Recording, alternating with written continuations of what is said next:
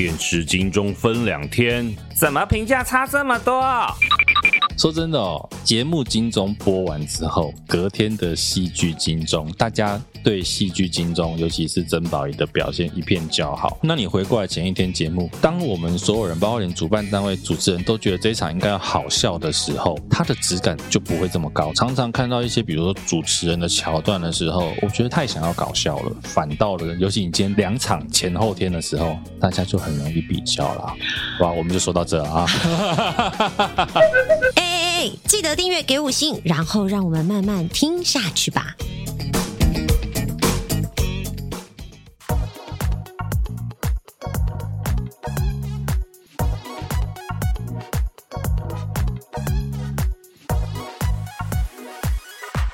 感觉对了，我也要出发。好久没有了，没有什么，没有录闲聊了。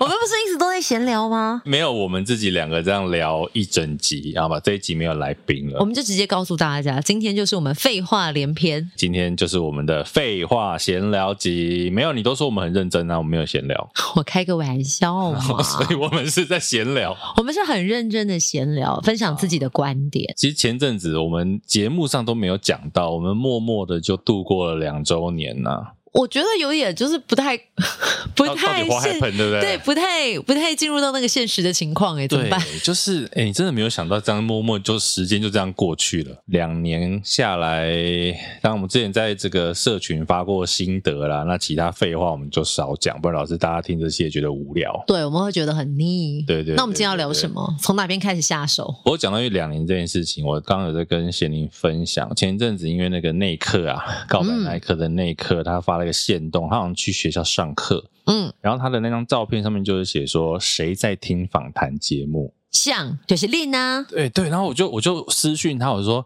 好想听这堂课哦，因为我们自己是做访谈节目嘛，我说很想听这堂课，结果那一刻就告诉我了一个。残酷的真相哈，他说这一题的答案就是没有人要听访谈节目，真的没有人吗？他说他那天上课的时候，然后就问台下的二十个学生说：“你们谁有在听访谈的 podcast？” 然后只有一个人举手。OK，百分之五，二十分之一。OK，数学还不错，还算得出来。你有看到我一脸茫然，对不对？完全不搭腔，因为我数学不好。好，所以二十个里面只有一个。他说：“其实这就是我们的访谈节目比较怎么讲呢？真的听。”的人没有那么多啦，但是呢，他最后跟我讲说，可是值得庆幸的是什么呢？嗯，那一个人就是邀请他去的那个人。嗯、哎呦，哎，但是这件事，我觉得回归到听众的角度，就是现在大家时间都这么宝贵，嗯、那访谈节目一坐下来一听，就是三十到一个小时内的长度，是。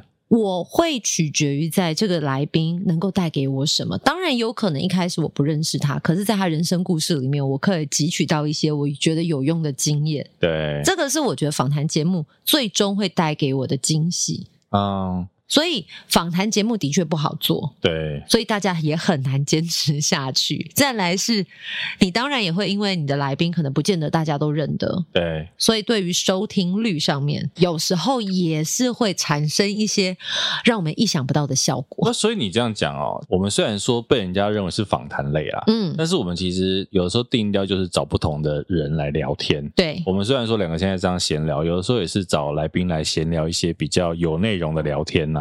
嗯，因为有的时候也怕真的，说说真的，很多访谈真的一问一答的很明显。那我们好像比较没有那么一问一答哦，就是 我们不按牌理出牌呀、啊。对，我们也想，就是我们算是闲聊类访谈节目。其实，在想会不会是因为我们希望，呃，不管是我们自己问问题，或者是来宾的回答，它是真的很真实，像呃，在日常生活当中的对谈，而不是那一种真的很像所谓的点灯节目、新闻主播式啊，哦、对不对？就是我抛了一个问题，你很制式的回答，那我也不去深究或者是追问你里面当中的精彩细节。你说到这个，我想到前一阵子我看到另外一个 podcast 节目，他们被留言呐、啊，嗯、然后那个留言就写说，某主持人能不能不要一直插话，想要拉回节目的主导权？谁啊？不 不好说。哦，对不起，你看吗？我们是，是要问，不是？你看，我们真的是很认真的在讨论，所以他就是会一个很真实。本能性的反应。谁啊？这样好，我等下结束后告诉你。你们是不是也很想知道啊？我告诉你们，他告诉我之后，我再告诉你们哦。我们下集揭晓，这一集就先这样喽，拜拜。没有了，也没有了，没有了。短的节目，怕大家听不完，所以录很短。没有，他就是说，那我就觉得说奇怪，你要去听人家节目。我说真的哦，如果真的是新，因为比如说某一位来宾来去听人家节目的人，你要思考一件事情：我当主持人的，我不能只顾这个来宾的粉丝，嗯，我还有我原本一大片的粉丝要顾呢。这些粉丝是要听我们讲话的呢。这个话我也不是不太敢说了，我不确定有没有很多人想听我们讲话。会啦，我相信就是有一些固定的这几千位，每个月不是每个月，每个礼拜都会点开我们节目的，应该也是为了我们两个而来吧？可能是，对不对？希望你们给我们一点点回应，增强我们的信心。啊、毕竟我们的信心呢，现在大概就像羽毛一样轻，飘在云端当中。对，飘不起来啊，就是在地板上啊。真的，这是人人家说什么重如泰山，轻如鸿毛。嗯、我们现在就是鸿毛，鸿毛星星。但呃，我我是觉得访谈节目真的不好做啊，愿意做的人必须要给他一点点鼓励。但是我们也希望大家可以听到每一位访谈来宾，其实我们会邀请他来，一定是他可以带给大家一些什么东西。对，或许你现在眼前看起来不像他会对你的生命有什么改变，但你真的突然之间用到的时候，你就说：“哎呦，好家在，我有听过这个节目，哎，我曾经听过什么？”它就会变成是你日常生活当中可以分享的素材，比较五花八门。因为我们虽然是幕后职人，或者是幕后工作，哎，其实我觉得有时候幕后的东西，你把它套回你的生命经验里面，其实也蛮受用的哦。信息，对对对，虽然我现在举不出例子，我们 我们就是一直在自我肯定，我们好棒。你要说自我催眠呢？自我肯定，有时候认同自己不见得是个坏事，但如果觉得我们真的还不够完美或者不够好，我们就努力嘛。其实是啦，本来就是这样啊。那你说肯定这件事情，有其他被肯定的方式啦，就是金钟奖入围就是肯定。对对对，哎，我前阵子觉得入围这件事情啊。入围跟得奖没有，我觉得入围是实力啊，得奖真的是运气。我觉得是这样，因为还会取决在评审的喜好。但是没入围的，其实也不一定要看清自己，因为每一年会因为评选的标准，对。会有一些落差出现。比如说，有评审说：“哎，今年要鼓励创新，所以都给怎么样的节目入围或得奖？”嗯，然后其实看到这种话，你也觉得怪怪的啦。就是说，嗯，那你要不要就先讲说，今年鼓励创新，按、啊、你那个比较成年老节目，你就不要来报名这样？比如说，不知道，没有，我现在 现在比较少看电视。不过今年的金钟，因为节目跟戏剧分开颁，你完全忽略广播金钟，你怎么这样？不是啊，因为说实在，广播金钟本来就是独立一天啊，哦、所以它并不在我我觉得应该是这样讲，因为它本来就是独立一天，所以它已经是比较久远的事情，因为他毕竟就是上上个礼拜，上上个礼拜了，我觉得上上上上个世代的没有，身为一个广播人，对对可是广播的视为，其实你也可以看见说。呃，像有很多的人，他是根本没有报名。对，那没有报名的原因，他有很多种，因为他的节目形态就不适合报名。你要他怎么办？应该都没有在报名，对不对？我们节目没有在报名，因为看不起金钟，还是也不是，是因为节目形态就不是，因为我们也不是针对特殊的主题性，可是我们比较是取决于在 DJ 在播歌，可能他的分享，你们的陪伴性真的很强。是在陪伴性，所以对我来讲，我不会因为从来没有报过金钟或者入围金钟，没有得到金钟肯定，我就不认同自己是一个 qualified 的 DJ。所以广播金钟如果有最佳伴游节目主持人奖，那就是非你莫属。你是说伴游吗？对，伴游啊，陪伴不是吗？心灵陪伴啦，什么伴游？或者是陪下班？哦，陪下班，对，你都陪人家下班的。对，晚上的七点到十点钟。谢谢你让我置入好事九八九，陪你一起听音乐的好朋友。我会寄发票给你，寄到电台。不过我觉得广播金钟有一个，应该说我之前有发现过，今年又看到，觉得我有点意外，就是说广播金钟奖星光大道竟然是被取消的耶！我很老实的跟大家说，其实我曾经服务过几年在广播金钟的新闻中心，嗯，我觉得其实很，我我久了之后，我觉得它有一点需要被改变的是。你会发现得奖节目就是固定那几个电台，得奖节目就是固定那几个节目，得奖人我每年看到的就是这几位，是他们很认真，没有错，他们节目也很卓越，但要想的是为什么没有新的人愿意加入这个行列？那再来是广播金钟，因为毕竟他就是看不到脸的主持人，因为都听声音。长得不太漂亮也可以去的。哎、欸，这个就是大家的一个迷思。举例啦，举例啦，很多人长成这样，他也是做广播啊，长成这样，这么漂亮，对不对？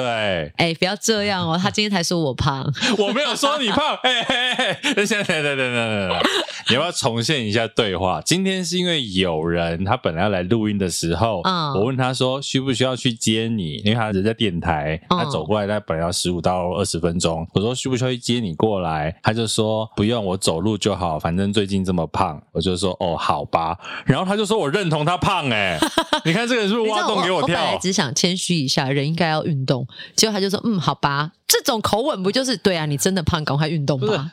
我自己脑补，一时忘记要怎么奉承女明星，就是要阿谀一下。对呀、啊，阿谀奉承，真的被挖了一个洞。好了，那回到我觉得，广播金，呃，今其实今年呢，不不单单是呃，广播金钟本来就没有红毯，再来是你说。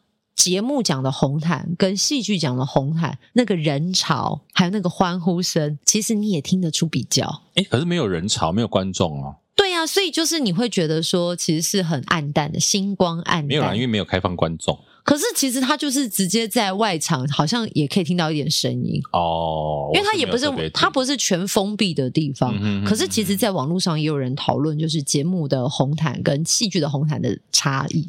因为我都是看 YouTube 转播，嗯，我觉得光是看 YouTube 的点阅数就差很多。YouTube 在前期节目金钟一开始，我记得大概两三万，嗯，然后在戏剧金钟一开始，YouTube 就大概五六万人哦。所以你真的往正面方面想，就是台剧这几年真的比较多人看，嗯，比综艺节目多。是啊，对。可是我刚刚讲回那个星光大道，就是说，我觉得以主办单位来讲，你好像不太能就是电视都有，然后广播没有。以奖项规格来讲，我觉得会有一点点对不起广播人呢。但以前的确，我记得是有广播星光大道，可是广播星光大道好像是在它每一年的做法不一样。我记得有一年是在呃揭晓。入围，他邀请众家广播电台来参与那个揭晓，就是揭晓入围名单，他就已经有做了一个节目环节。嗯，那说所谓的。星光大道，但我自己也在想啊，星光大道真的一定有这个必须吗？呃，应该讲说，我觉得哈，你如果就算你广播不做星光大道，嗯，你应该有想另外一个方式来补足这一块。好，当然那个方式是什么，我觉得是可以讨论的，而不是直接拿掉。不然，在一个，我觉得如果我是广播人，我心里会有一点点觉得不平诶，就是为什么电视有，我们广播都没有？我觉得你可以换另外一个方式来做这件事情，就可以大家来讨论。对。但我自己好像觉得，就是思考方向不同吧。但我看淡一切啊，我觉得好像看淡一切，我好像对任何事情都是如此的冷静。我突然想到一件事情，怎么了？我那天看到人家在分享，就是巨蟹座最难相处的三个星座，嗯，就跟巨蟹座最难相处的三个星座，怎么样？水瓶在上面吗？哦，第一名。真的，我没有骗你，第一名。我想应该跟各个星座，水瓶座都会是第一名。第三名是摩羯，嗯、第二名是狮子，第一名就是水瓶座。谢谢，我总算得到了冠军这个殊荣。对，对，对，然后他为什么？他说，因为巨蟹座本身这个星座呢，他是比较会顾及别人的，就是为别人服务啦，嗯、然后有的时候比较会听别人的话啊，嗯、等等的，就是。呃，会顺着别人的意啦，嗯，然后偏偏水瓶座就是一个很做自己的星座，他没有在管别人怎么样的。这个我要思考一下。有吗？但我觉得可能就是想东西会想的比较理性，呃、所以就比较没有那么多人性的牵绊。对啦，没有，不是说很相信星座，但我觉得看了觉得蛮有趣的，然后套用到我们自己身上，好像，哎，有时候好像也对呢。就是我们两个对于事情的愤怒点会不一样，啊、或者是愤怒完之后，我可能会很理性问他说：“那我们现在要怎么解决？”就是如此煞风景的对白。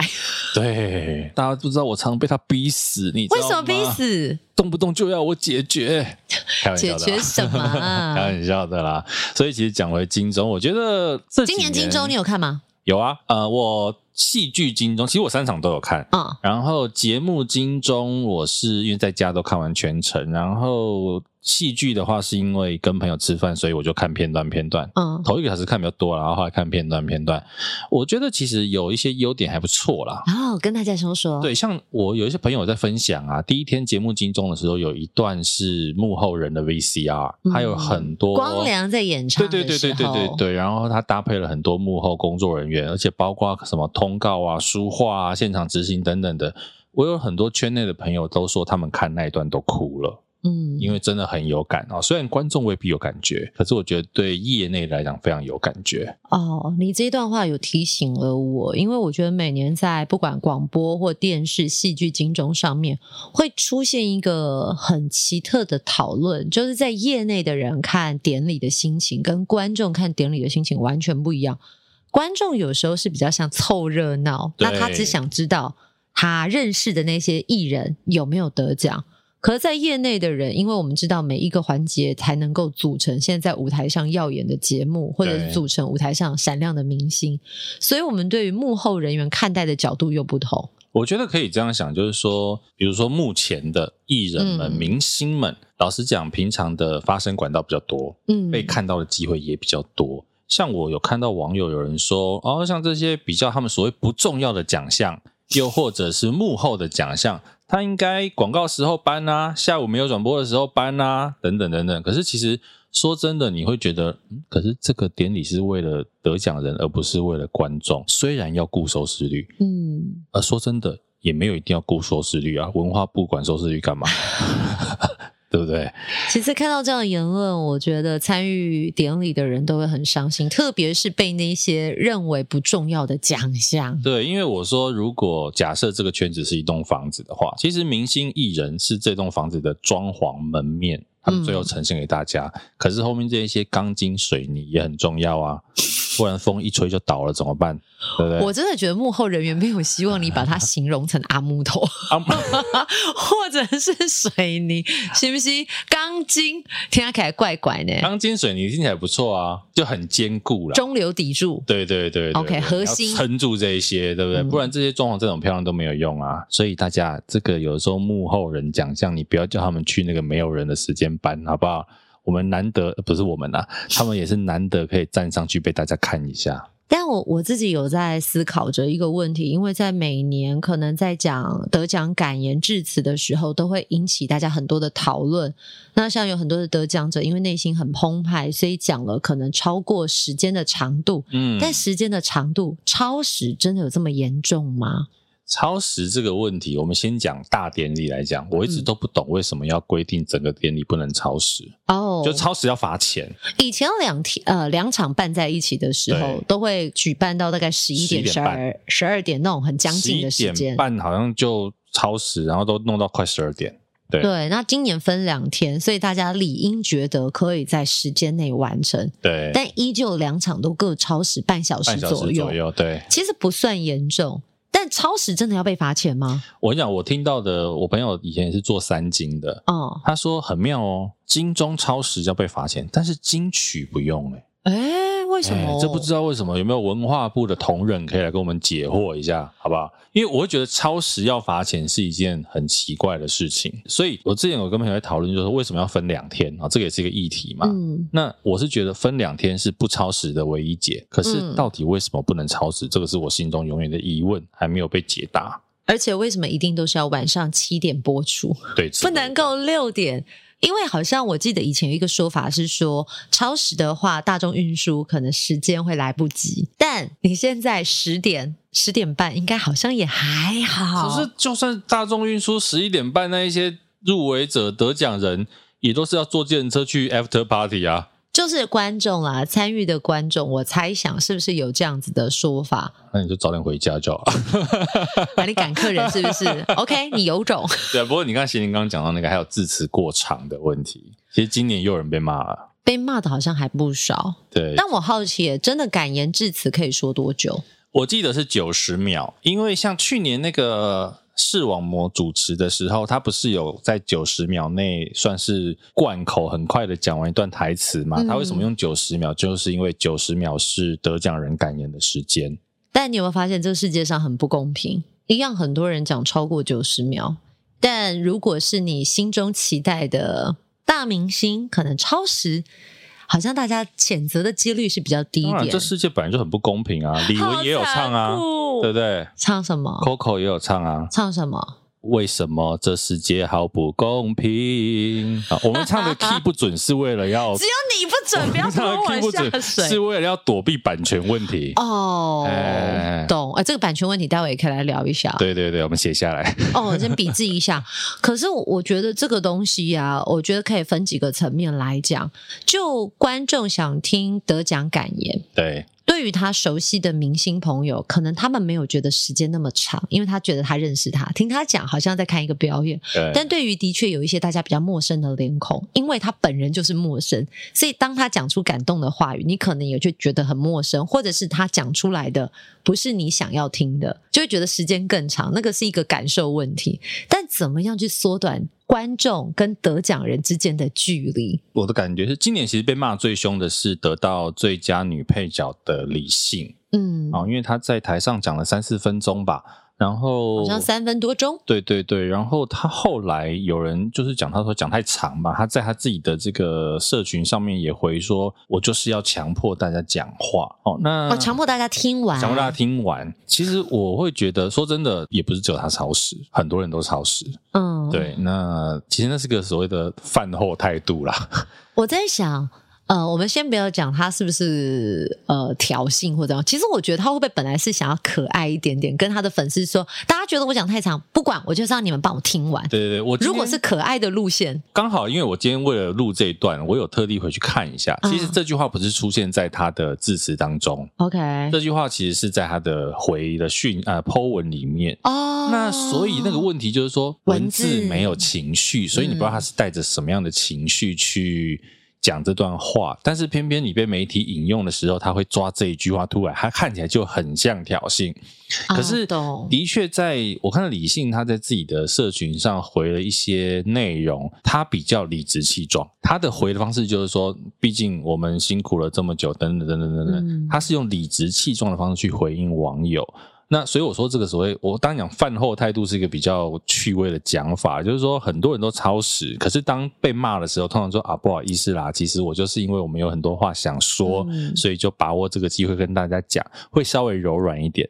那你知道这种比较柔软，就是你知道伸手不打笑脸人嘛？是对。那理性偏偏他又比较理直气壮的时候，诶那就有人伸手来打你了。所以告诉大家一个沟通的形式：理直气和。啊，但我在想理性，因为我也不认识他，可是我从他，比如说他在讲致辞的呃感言的时候，跟他后续可能新闻上报的画面，我觉得他应该就是想要告诉大家，呃，这个典礼是荣耀我们这些影视工作者。那观众朋友，我们在讲话的时候，其实他也没有 over 他能说的范围。嗯，比如说他后期其实有讲了一段，是希望能够帮影视工作者一起谋取福利。对，所以呢。你知道，就有一些他觉得必须要讲完的重要性。对，其实话说回来，就是说，我觉得如果就算这一些上台的得奖人，你可能致辞你也明明知道会超时。好，你假设你今天真的打算讲三分钟好了，那你应该是准备三分钟很精彩的内容，包括在节奏上。让人家听完是觉得很舒服的，这个是我觉得或许吧，就是也有人建议啊，就是你以后如果感谢名单很长的时候，今年其实像公式主题之夜，他们就有一个很棒的做法。写手卡，大手板，制作人拿了一个大手板上去，然后把他所有的感谢名单都写在上面，因为那上面大概有几十个名字。哎、欸，但我后来发现呢，因为字太小，他们下次是不是要做大一点，字放大。其实我跟你讲，镜头没有尊敬，没有没有没有，我觉得有一个做法，当然这个就属于前置的部分，就要再花时间啊、嗯。以我们做典礼的经验，投在大荧幕上，对你每一个每一个入围者，把你的得奖的感谢名单。直接收集过来，我们在大荧幕帮你秀出来。但那会不会很像抗议的画面？就是一个人站在那里，然后后面出现了一大排名单，或是很像那个 受灾名单这样。我我自己有一个很深刻的理解是，可能从小到大。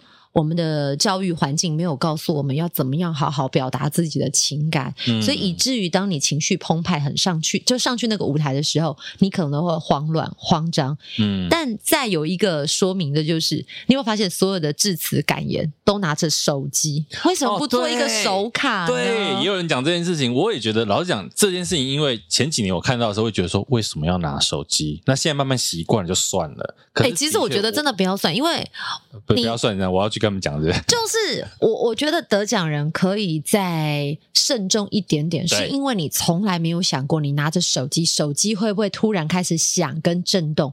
你何不把你想要说的变成一张卡片，像接奖人打开一个卡片一样？而且那个时间点，说真的，他手机一定一直很多讯息进来，特别是有一些人是代为帮忙致感谢词，你知道？等一下，等一下，因为他一直在滑啊，对对对，大家也尴尬。对，其实我觉得只有这些东西是我。自己在看典礼，一个小小的分享，就觉得说，如果这些得奖者或者是预备要上台的人，他们可能更完善，把它变成手卡、字卡，任何方式总比你拿了一只手机好。或者这样讲，就是大家都是在这个产业里面的人，不管幕前幕后，嗯、你也知道这是一场电视转播。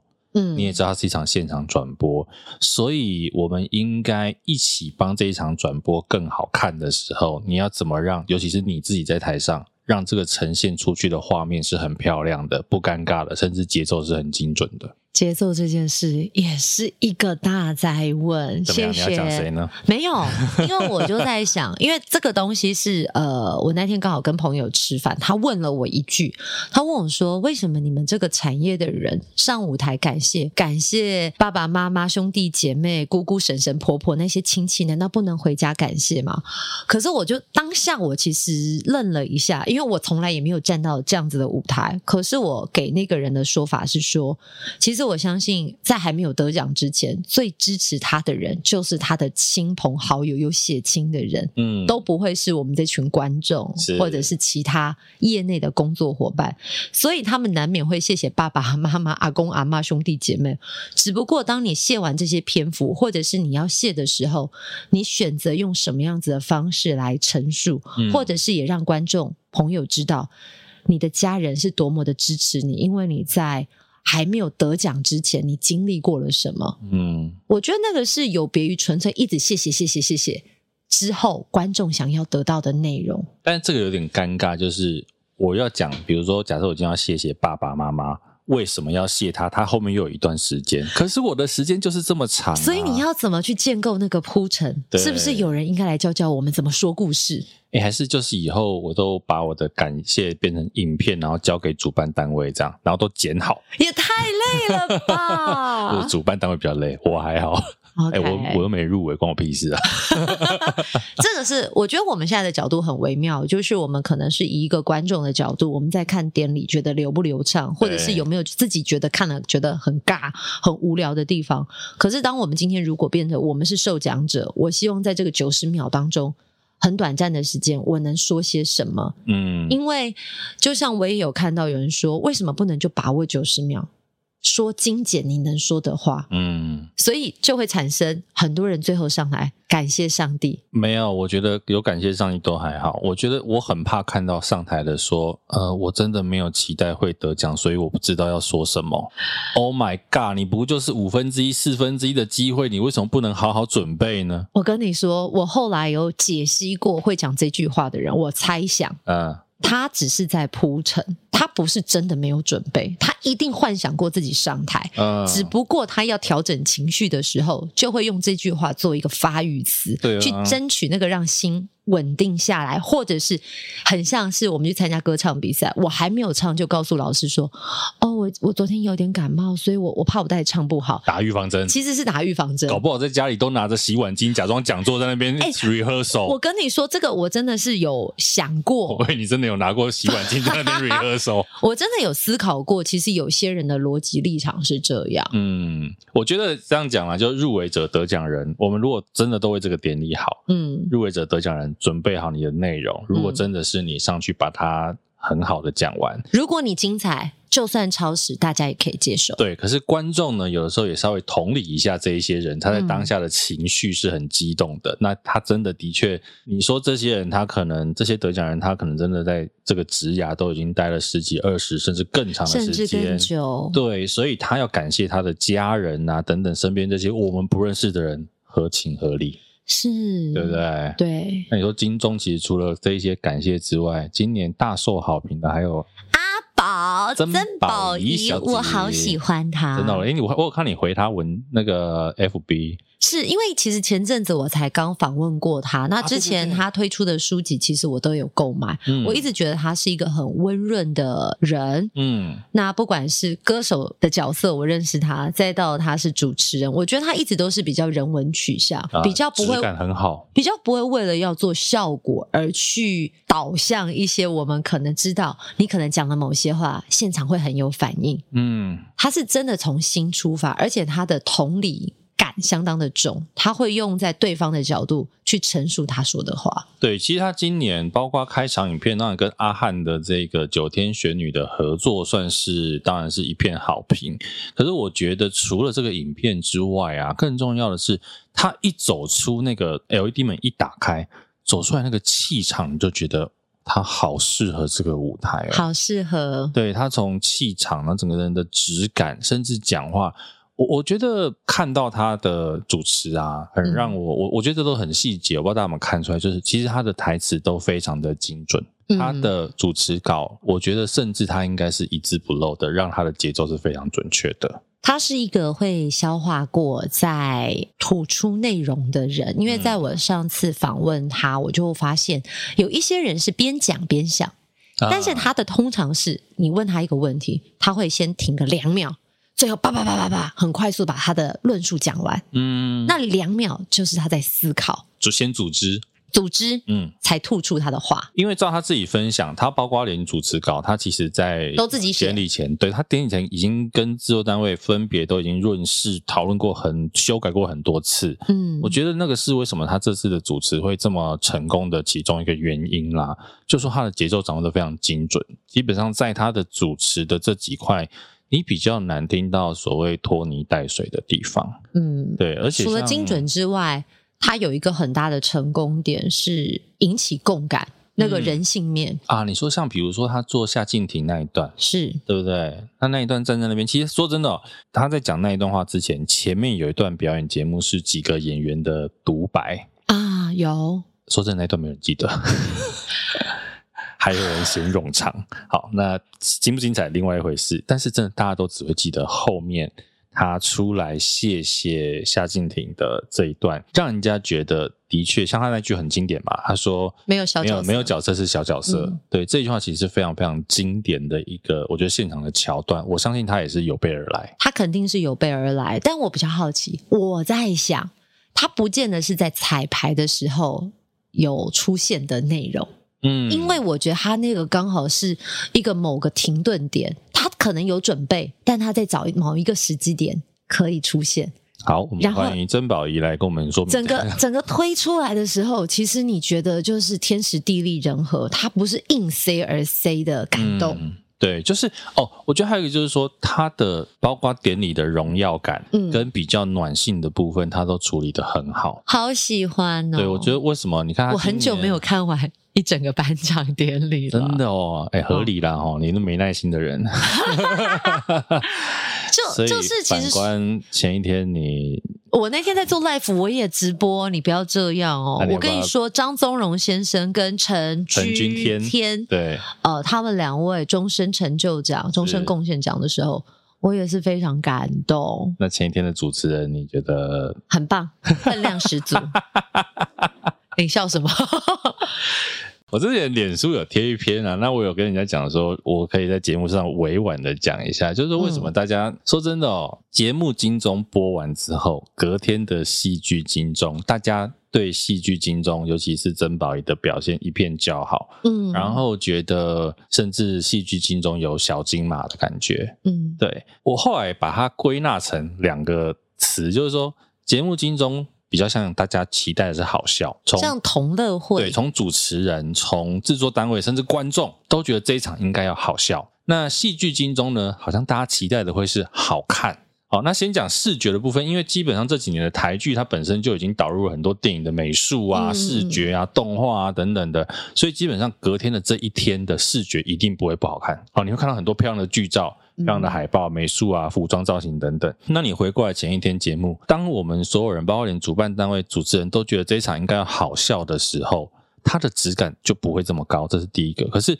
老实讲，好笑这件事情也没有这么容易做到。好笑这件事情非常需要节奏的精准。其实我很好奇一件事情啊，我从来没有奢望一个典礼要好笑，因为我觉得幽默感是现场整个堆叠出来碰撞出的火花。所以当你说大家可能对于这样子的形态，第一个落实的想的是好笑的时候，我觉得他就会。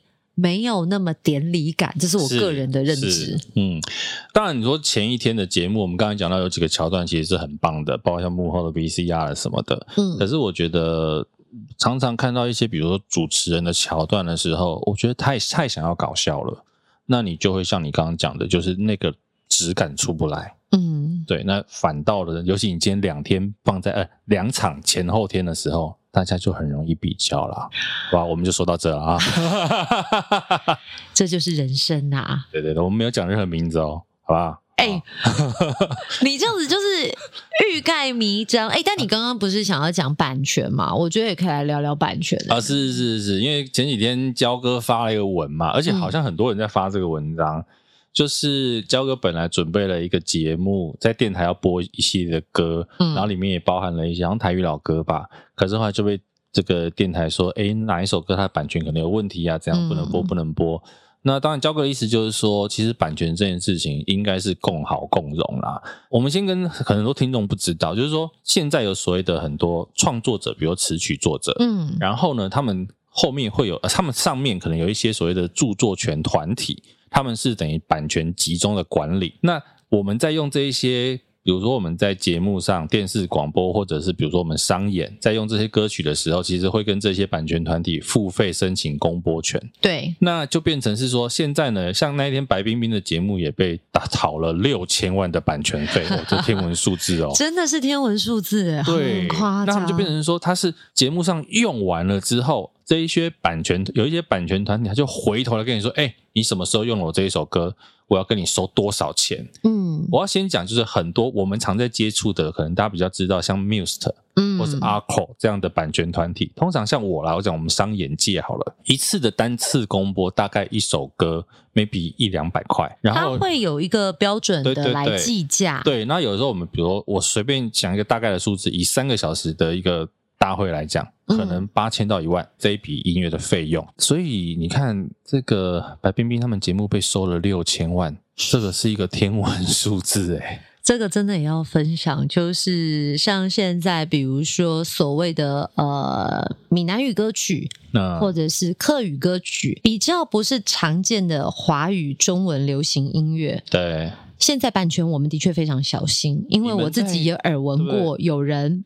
不小心播了某一首歌，嗯，但其实像一般在播歌，我们都有所谓的合作的版权付费，是，所以我们不可能不给钱就播这首歌，对。但是有一些歌曲，如果它不是在这些版权公司，那刚好不小心误播，那误播不一定会呃有衍生到这么大的风波，嗯。但是我曾经听过不小心误播一首歌，它可能跟你。所谓的球场费用，嗯，甚至是播出费，要跟你收好几万块，甚至是十几万。一首歌播一次收十几万，是，哇塞，一个月都没有赚十几万啊！所以其实我我觉得看到白冰冰小姐他们节目的新闻六千万，你真的不意外，因为我们后期自己也有听过，比如说我们随便举例，请歌手来演唱三首歌，嗯，可能这个歌手的演唱酬劳就是十几万块。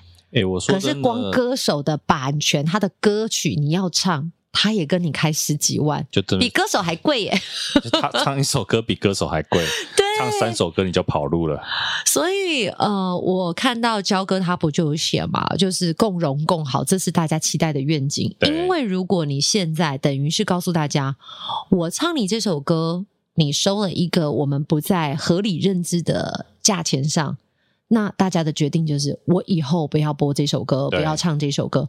那你可能就以后再也没有以后了。其实说真的，使用者付费本来就很正常，嗯、可是你要收多少钱？因为你真的收的太高，你反而是把这一首歌给杀掉了。就像我们听，嗯、就你说这，我很久没有播台语歌曲了，哎，你也是怕这件事情，是不是？哦，我们的确有一个名单，就是因为播的，目前在业内就是有某些。呃，著作权的公司，嗯，他们可能的价位并不是大家熟悉的合理状态，嗯，未免自己触法，未免惹上麻烦，我们选择一律都不播。所以你看，反而这一些你刚刚讲的版权团体手上的这一些配合的词曲作者，嗯，可能反而两个，一个再也赚不到这一些版权费，因为没有人敢播；嗯、二就是他的作品再也不会被流传了。我觉得是不是很像以前人家说的杀鸡取卵？就是我，你觉得好，啊、我唱了一次歌，好啊，我一次开你十万，好，我真的付了这十万，我以后再也不要了。就是有那个杀下金鸡蛋的鸡嘛，对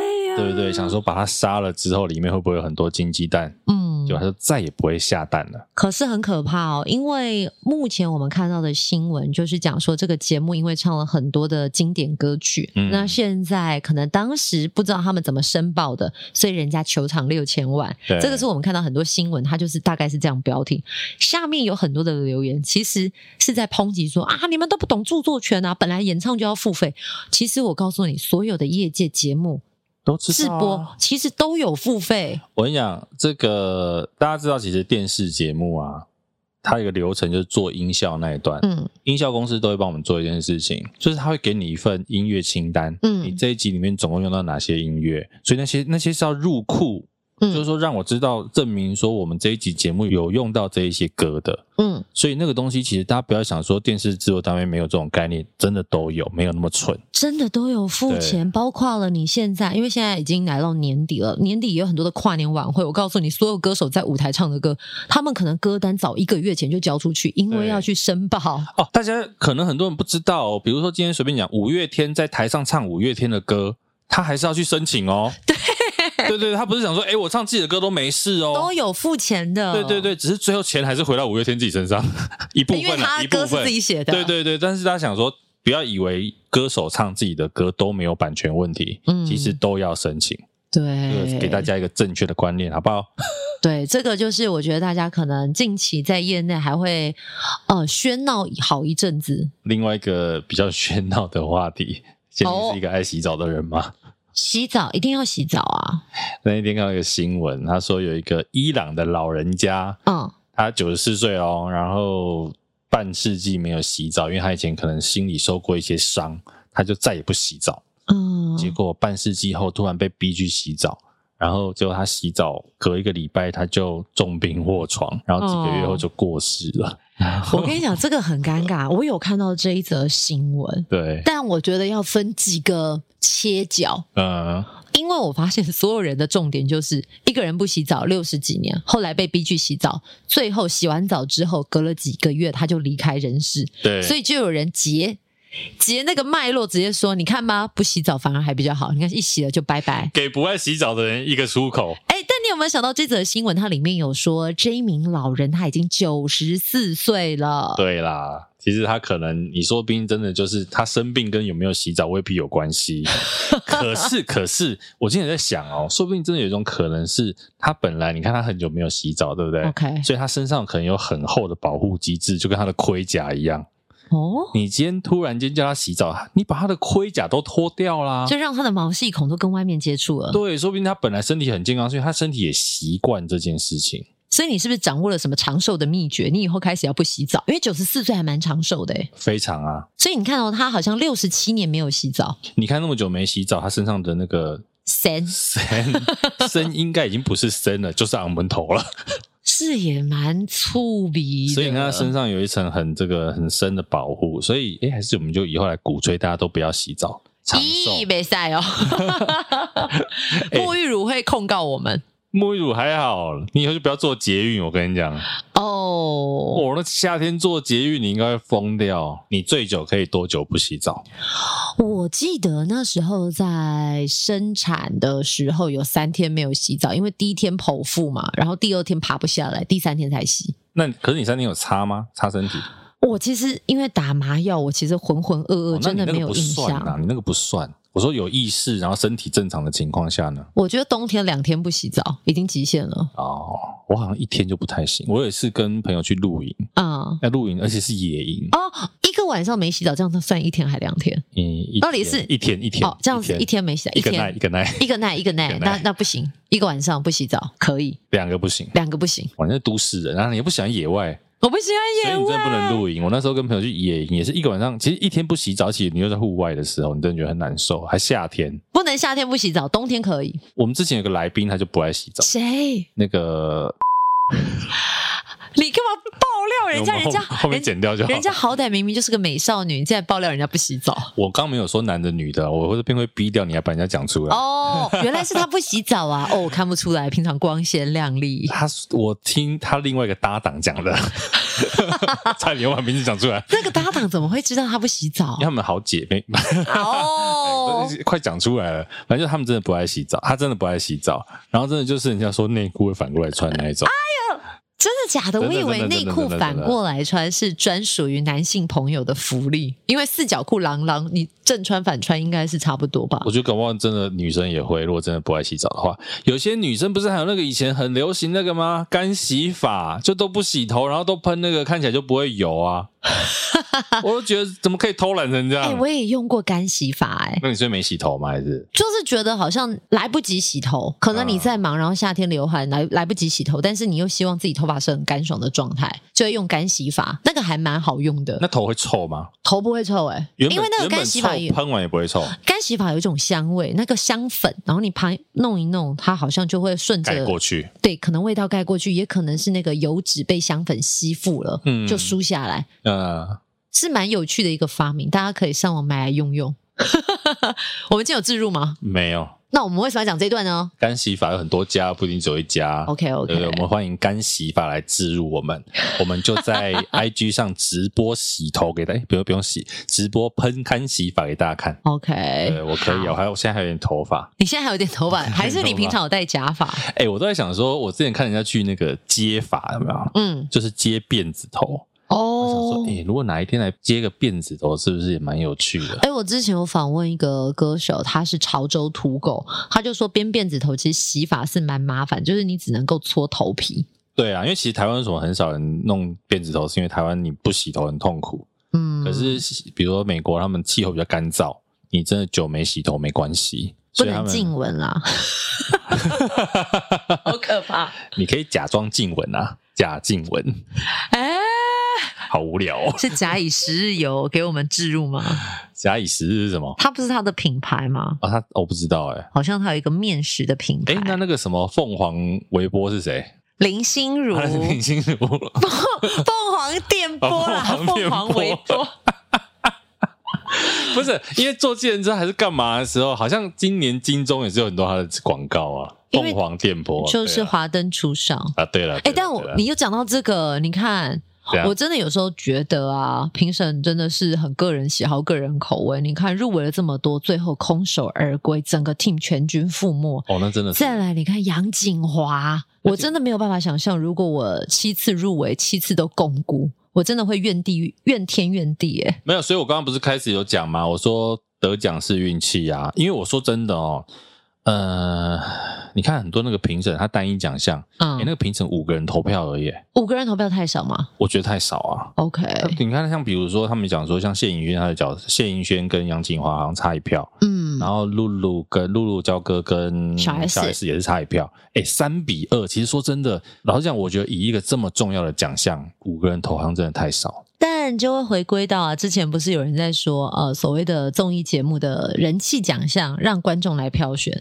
我觉得这个就会又是另外一种取向，可是并不代表观众都喜欢，一定就是作品最呃，在所有各项技术，在专业人士看起来是最卓越的。不过我觉得，因为人气奖项这件事情，我觉得毕竟它非正式奖项，嗯，那他说真的，他比较像是为了金钟奖的宣传而存在的，嗯。哎，要让更多人关注嘛，所以其实你就看到各节目也很认真的在催票啊什么的。那戏剧好像就没有这样的。戏剧有啊，戏剧有，戏剧也有啊，两个都是在一开始搬掉的。哦，我刚好漏了戏剧的一开始。戏剧得奖的是啊，戏剧是《火神的眼泪》啦。哦。对对对对对，懂。哎，啊，火神的眼泪，其他奖项也算是全军覆没，所以 这个真的好让人纠结哦。对啦，所以我其实我真的觉得得奖，说真的。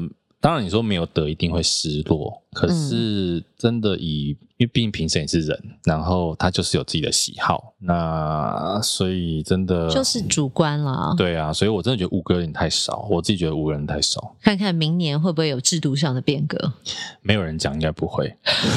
你讲啦，我们小小媒体，对不对？我们讲话有人听吗？嗯，在明年就是金钟五八。对，不过。刚刚讲的小小媒体，讲到前一阵子也来我们节目的杨元庆哦，最近也是在他自己的自媒体上面有一点小小的 complain 了一下这个我们的台北一零一啊，对，嗯，他其实他前一阵子拍了一个影片啊，就是说在影片里面他算是抱怨了一下台北一零一，因为发了一个街头艺人的招募活动，嗯，然后在影片里面他说这个发出来的文呢。他这个招募的条件必须要是追踪数满万人以上的街头艺人，嗯，然后再来还有一个就是你还要发文协助这个活动的宣传，嗯，重点是没有车马费。我觉得这个时候就要来看看你用什么角度去评论，因为我在想说他那个发文到底是公部门的案子，只不过执行单位是。呃，台北金融大楼，对，还是说他本来就是台北金融大楼，他自己办的活动，他提供他的场地，嗯，所以他的立基点我觉得会不太一样，因为如果是公部门举办，他就是公共财，可是如果是私人部门，私人部门本来就会有权利决定他要选择什么样子的单位来加入他们的活动，嗯，那你说有没有车马费？我觉得这会比较像是，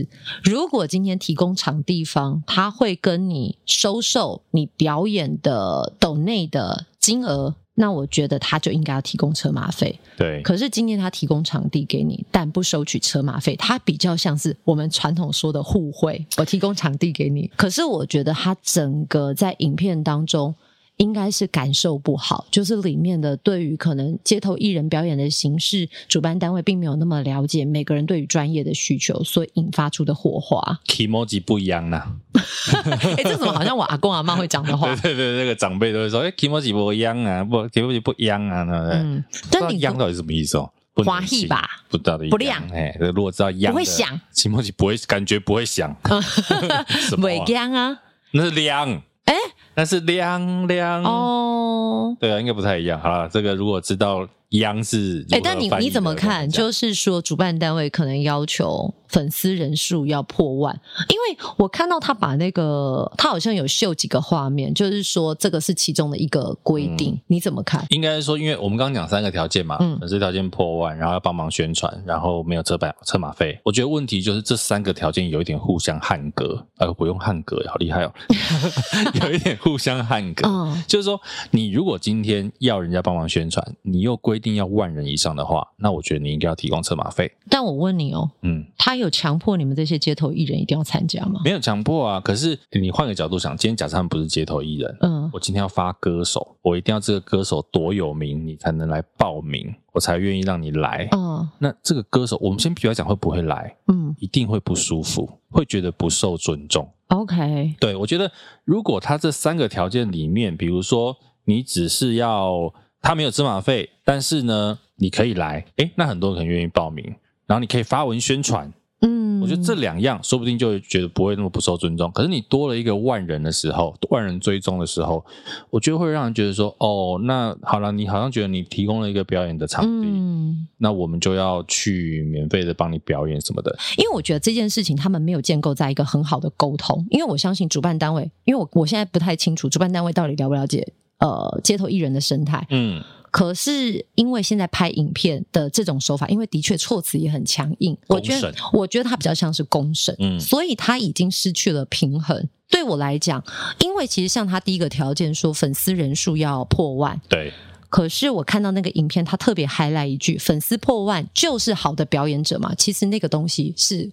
过度引申，我觉得最后有点落到是情绪的对话，嗯、因为比如说，我记得他特别提及了一个讯息，是说，呃，表演者你要去某个服务台报到，但他上面就想说，那我的器材怎么办？可是其实说真的，如果你今天要参与这个活动，有一些东西你当然必须要配合主办单位他的规范。嗯，那如果人家规范写在前，你想要参与，你自然要解决你后端你觉得不方便的地方啊。可是不会就是说。后端不方便，然后我去骂。没有这个，我觉得这一段比较像，应该是。回头去沟通，对，因为主办的不知道你有这种需求，其实这就是有的时候就是认知失调嘛。我知道，对，我知道，我对街头艺人我并不认识那么深，我也没有发过街头艺人。哎，但但很有趣哦，因为呃，其实我觉得里面有提及了几个东西是我们可以思考，因为他可能，我记得他可能在影片当中有讲说，有一些表演地点只适合某些形态，比如说歌唱，对，呃，就比较没有高，天桥上，比较没有高度限。制的，对，但对于我想，有些表演者他也很希望有这个机会可以参与，可是他的表演形态就是不符合现阶段规范出来的。嗯，你可以录成影片摆在那个地方播给他看，这样有点可怕。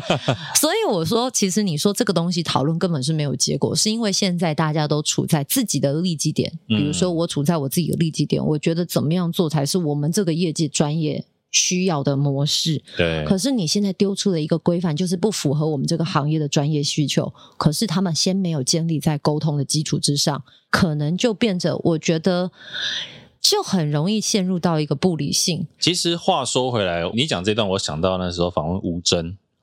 哦，吴征他不是就讲嘛？他说一样，现在都是要处理事情，可是以前在体制外跟现在在体制内处理事情的方法不一样。嗯、你可能会绕比较大圈，但是事情会圆满。是啊，对，其实一样了。说穿了就是立场的问题啦。但立场有的时候不代表一切哦。当然，你看我们国民党的游淑慧议员，他最近跟三立高层交往。也是，我觉得这个新闻很有趣。人家那边粉红泡泡，你们蓝绿对决什么？哎、欸，我跟你讲，我真的觉得，我看到这个新闻的时候，我心里是很雀跃的。